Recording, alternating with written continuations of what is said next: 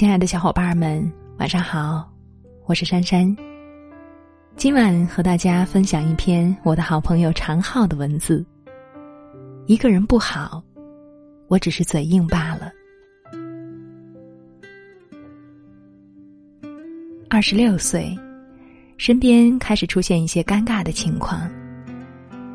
很久不见的老同学带着另一半参加共同好友的婚礼。哟。这是男朋友吧？啊，这是我老公。虽然内心 OS 无数，但丝毫不影响你不走心的脱口而出：“哇，好幸福啊！”你不知道哪一天谁就结婚了。同龄人的步伐快得可怕。你的同事和男朋友感情稳定。你收到大学同学婚礼的邀请，你的小学同学可能孩子都已经上学了，而你还在掰着手指头数，还有一个月就单身两年了。我的那个他，大概是死在奔向我的路上了。追求，仿佛是现代人丧失掉的一项技能。身边的人分为两种。不会聊的和懒得聊的，你莫名成为公司里直男们的打赌对象，仿佛谁追到你就是他们中最成功的那一个。好不容易遇到一个彼此有感觉的，可是往往聊到见面就懒得动了。奔现的爱情太难了。你说没事。老娘一个人看电影，一个人吃火锅，什么没做过，又不是没了男人活不了。某宝上各种型号的都有，有男朋友还要照顾他的情绪，我有闺蜜陪我逛街，回家有喵主子等着伺候，一个人挺好的。可是偏偏这个时候，你的好闺蜜邀请你做她的伴娘，这是你第四次做伴娘。你不在乎“事不过三”的说法，你贴心的为新娘戴上胸花，捋好头发，背着她说：“结婚以后不能忘了我，背着老陈也要出来喝下午茶。”转身，那个幸运的老陈将她揽入怀中，商量着晚上去哪儿吃饭，回家怎么收拾衣物。你才意识到。他的生活，你已经不可以轻易打扰。他有了生命里更真实的那个人。发了朋友圈，照片里的你们笑得很甜，可是没有过两分钟，妈妈就在下面留言说：“看看人家多幸福。”哎，你也觉得？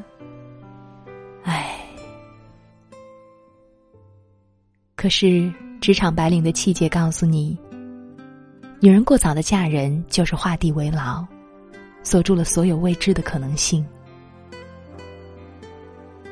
未来有哪些可能性，你压根儿没有想过？你拼命的健身，不定期的打卡，和夹杂在火锅、烧烤、炸鸡当中的减肥餐，让你觉得你正在变得越来越健康。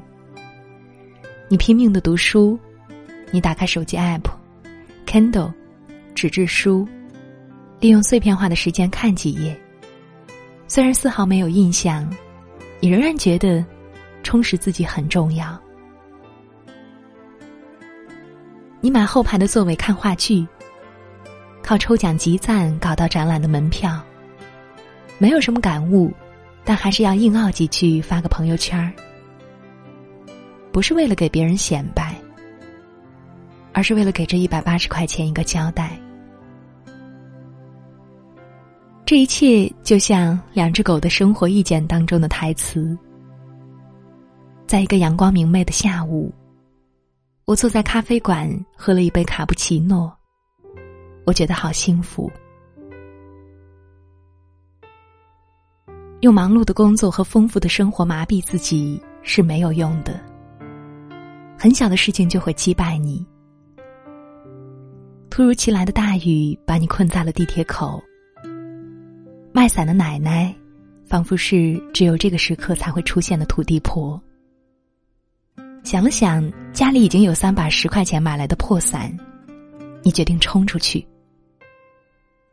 好男人拿着伞，站在地铁口等着老婆下班。你无暇顾及这些，因为跑回去还要五分钟。人总是会生病的。逛游乐园没有人拍照，那就不拍了。餐厅吃饭排队没有人看包，自己拎着。可是，高烧四十度还要找发热门诊。举着吊瓶还要自己交钱，生了大病不敢告诉家人，又没有人签字的时候，你会发现，一个人真的不行。你说没关系，相信我们的医疗保障会越来越好，社区志愿者或者护工的制度一定会越来越完善。等我老了，就让人定期给我家里打电话，如果发现没有人接听。就赶紧来收拾掉。可是你终究会变老，而且你不敢想象那一天的到来。你根本没有想过，敬老院和养老院是有区别的。你觉得年轻的时候赚足够的钱，到时候就能够入住养老院，后顾无忧。殊不知，床位早已经预约到十年后。一旦你生理机能退化，或者有某些疾病，养老院可能根本不会接收你。一周后，张爱玲被人发现，那不是华丽的忧伤，那是真的悲惨。这不是贩卖焦虑，因为我们无时无刻不在感受着这些焦虑。不过。你又何尝不知道，一个人不好，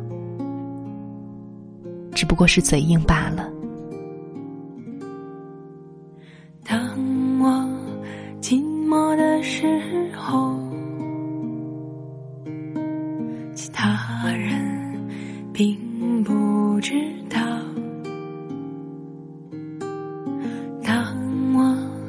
寂寞的时候。朋友在一边笑。当我寂寞的时候，妈妈总很温柔。